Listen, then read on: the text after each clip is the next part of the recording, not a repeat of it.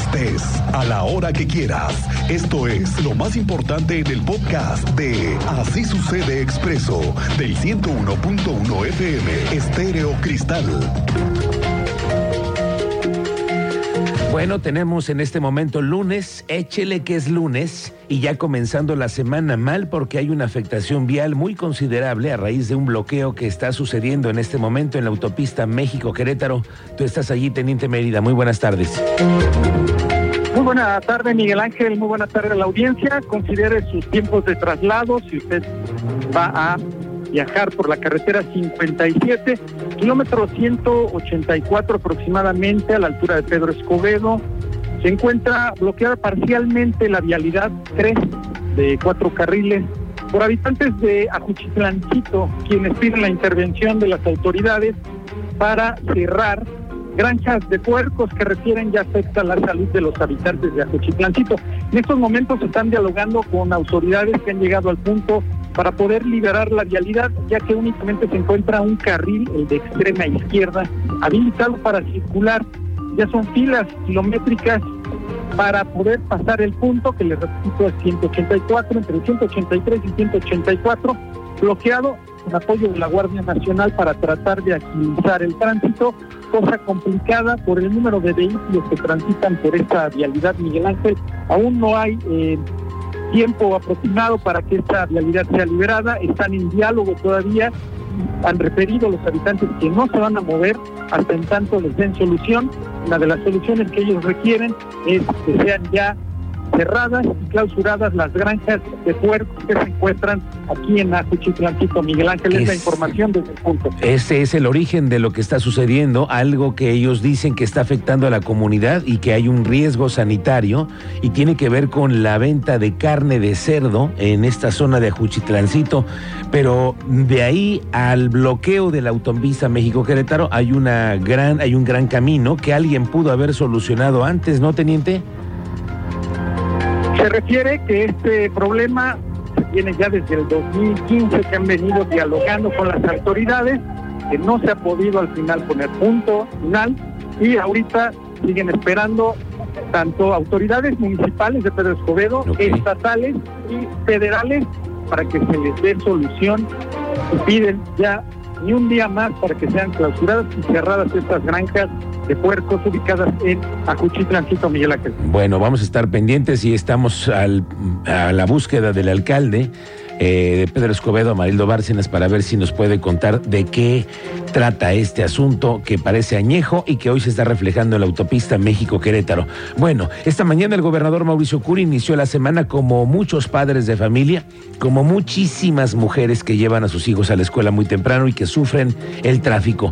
Muy temprano, igual que miles de maestros y directivos, son los honores a la bandera que regularmente las autoridades toman un lunes de vez en cuando para estar en escuelas y junto con autoridades autoridades militares encabezar un acto cívico que siempre en las escuelas es un momento especial del año, cuando llega el gobernador y todo lo que implica en una ceremonia así. Bueno, pues hoy le adelantó el gobernador que ahora sí, que viene el presidente López Obrador esta semana, le va a buscar un espacio para convencerlo de invertir en Querétaro en varios proyectos. Tú sabes más de esto, Andrea Martínez. Muy buenas tardes. Miguel Ángel? Muy buenas tardes y también a toda la audiencia. Pues así es, el gobernador del estado, Mauricio Curi González, informó que se reunirá con el presidente de la República, Andrés Manuel López Obrador, este 5 de febrero. Bien lo comentabas, pues esto en, el marco posterior de eh, pues encabezar los honores a la bandera eh, del programa Contigo Escuelas de tiempo completo en San Juan del Río, donde bueno pues destacó que su administración le apuesta pues a otorgar una buena educación a las niñas y niños del Estado para no condenarnos a la explotación. Y bueno, desde la escuela primaria Adolfo López Mateos, ubicada en el barrio de la Concepción, enfatizó que su gobierno toma en serio la educación y por lo cual fue que pues se relanzó el programa de escuelas de tiempo completo tras haber sido sostenido por el gobierno federal. Recordó que, eh, que tiene justamente este programa por objetivo apoyar a los padres de familia para que sus hijos no dejen de estudiar por falta de recursos, además de que tengan una buena alimentación. Escuchemos parte de este mensaje que daba durante los honores en la bandera el gobernador del estado allá en San Juan del Río. Tienen que bien y les tengo que dar todas las herramientas, buenos maestras, buenos maestros, o escuelas dignas. Es para eso necesitamos un gran esfuerzo. Lo estamos quitando, eh, ustedes nos van a tener de tener más recursos para poder a ustedes. Bueno, también eh, por su parte la secretaria de Educación Estatal, Martelena Soto Obregón, precisó que este programa de escuelas de tiempo completo beneficia a 365 escuelas, principalmente primarias y secundarias de los 18 municipios. Recalcó que con este apoyo, bueno, pues actualmente se ven beneficiados cerca de 30 mil estudiantes de los cuales 1.189 son del municipio de San Juan del Río. Destacó finalmente que aunque implementar el programa no ha sido fácil, Querétaro es el único estado del país que lo ha mantenido en beneficio de los alumnos. Esta fue la información, Miguel Ángel. Gracias, Andrea Martínez. Pendientes, el secretario de Desarrollo Urbano y Obras Públicas, Fernando González, aseguró que instalarán de nueva cuenta la estructura que marca la altura del puente de Bernardo Quintana, la altura de los arcos, que se llevó de corbata, ¿te acuerdas? La semana pasada. Sí, señor. No una. Dos. Dos veces. Una en cada sentido. Oye, no puede ser. La tienen que reinstalar, cosa que tendrán que hacer un bloqueo, un alto a los carriles centrales para poder hacer la instalación. No se dice cuándo, espero que nos lo digan para también nosotros informarlo a nuestro auditorio. Lo cierto es que la semana pasada estas dos estructuras fueron dañadas por vehículos de grandes dimensiones. Salinas González aseguró que de continuar con estos daños se va a analizar limitar un poco más el paso de unidades grandes. Yo creo que además de ello se requiere no solamente de instalar esta marca de altura del puente, sino que además antes de Bernardo Quintana, mucho antes, existan anuncios, una campaña grande, intensa, en la que se obligue a los vehículos de carga no entrar a Bernardo Quintana, porque eso complica muchísimo las vialidades y lo sabemos, pero hay que anticiparlo. Muchos de ellos es la primera vez que pasan por Querétaro, muchos de ellos vienen desde hace 10 12 horas manejando, quién sabe en qué situaciones, muchos de ellos no saben ni a dónde están llegando. Es importante darles una ruta, ¿no?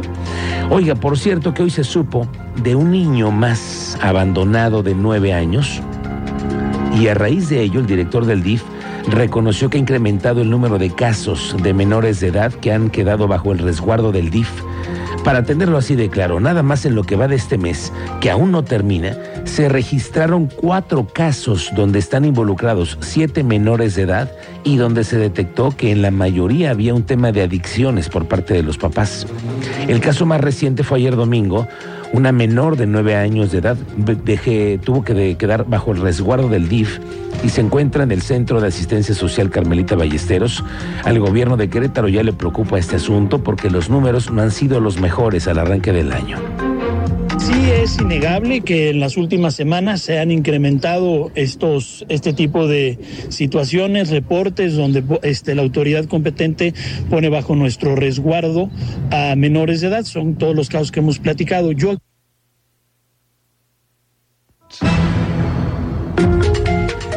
Oiga, este fin de semana apareció la invitación en redes sociales que giró, por cierto, la Fiscalía General del Estado, y es que mañana 31 de enero el doctor Juan Martín Granados Torres, asesor de políticas públicas del gobierno y sobre todo en los temas de seguridad, inteligencia policiaca, autor intelectual del módulo de Cosmos, y mañana va a dar una conferencia que se puede seguir en redes sociales a partir de las 5 de la tarde como para echarse, digamos que un café, ¿no? Con el maestro Granados.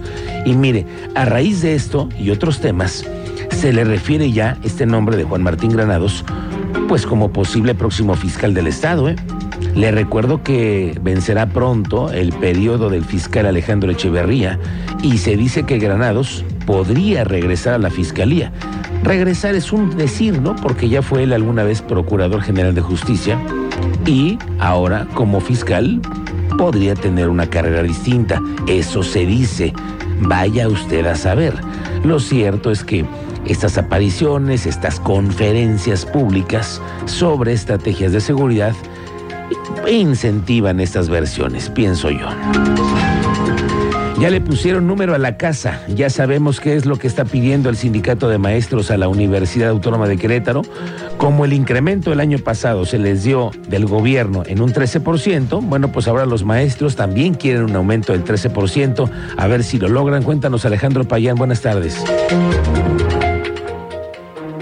¿Qué tal Miguel Ángel? Muy buenas tardes. Pues efectivamente, tras la primera reunión conciliatoria entre el Sindicato Único del Personal Académico de la UAC, ESUPAUAC, y la Universidad, se pidió un incremento salarial directo al 13%, aunque el abogado general de la UAC, Gonzalo Martínez García, confió en que estas negociaciones lleguen a buen término con el sindicato de los maestros. Cabe recordar que la revisión con el SUPAUAC será salarial y contractual sobre el contrato colectivo de trabajo en diversos rubros. Si te parece bien, Miraje, escuchemos la explicación que nos da el abogado general de la UAC, Gonzalo Martínez García justamente para poder comenzar las pláticas conciliatorias. Eh, en este caso solamente hemos tenido el emplazamiento de SUPAUAC, que es el sindicato de, del personal docente. Es el que hemos tenido.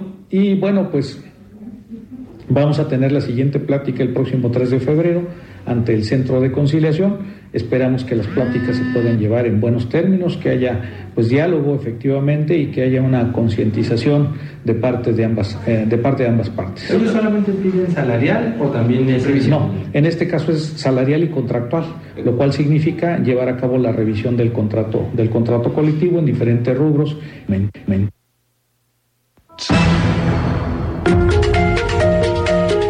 Eh, comentar que, pues efectivamente, eh, Martínez García dijo que la UAP espera recibir también en, los próximos días la notificación sobre el emplazamiento ahora de parte del este UAP, que sería este solamente con respecto a la revisión salarial.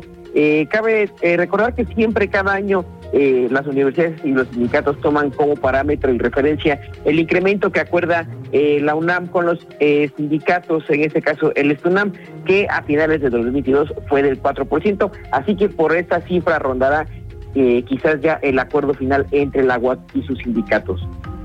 Alejandro, estamos pendientes a ver qué se logra. Estamos muy pendientes de este asunto. Este fin de semana, ah, porque además le digo que está con este asunto la universidad. le recuerdo que el próximo jueves 23 de febrero a las 11 de la mañana es el informe de la rectora Teresa García porque están haciendo ya la entrega de estas invitaciones. Y me pregunto qué es lo que tendrá que rendir la rectora. Un informe después de un paro estudiantil. Hay que recordar que ese ha sido el punto negro que lleva toda la administración de la maestra. Un paro estudiantil que no se atendió, problemas con los estudiantes, situaciones que siguen hoy, entiendo, en investigaciones. Bueno, este fin de semana no sé si usted le toca pasar por 5 de febrero porque hoy por la mañana estaba a vuelta de rueda. Se ha agudizado en estas semanas el tránsito por allí. De verdad que piénselo dos veces o deje para el fin de semana esa pasadita por 5 de febrero porque entre semana a cualquier hora hay tráfico. Este es el reporte de lo que la autoridad revela a través de la vocería de la obra de 5 de febrero. Te voy a contar un poco sobre la intervención que estamos trabajando a la altura de Avenida Zaragoza. Este importante cruce será totalmente renovado. Contará con dos puentes elevados, un paso desnivel, parada de crobús, ciclovía, áreas verdes y área comercial. La imagen urbana del proyecto será moderna y sostenible. Tendremos estacionamiento para bicis y en los cruces peatonales habrá semáforos coordinados con audio para personas con debilidad visual. Con esta nueva zona comercial podremos seguir impulsando los negocios de cientos de familias. Te invito a que permanezcas en contacto con nosotros a través de los canales y cuentas oficiales de Gobierno del Estado y nuestro Crobot.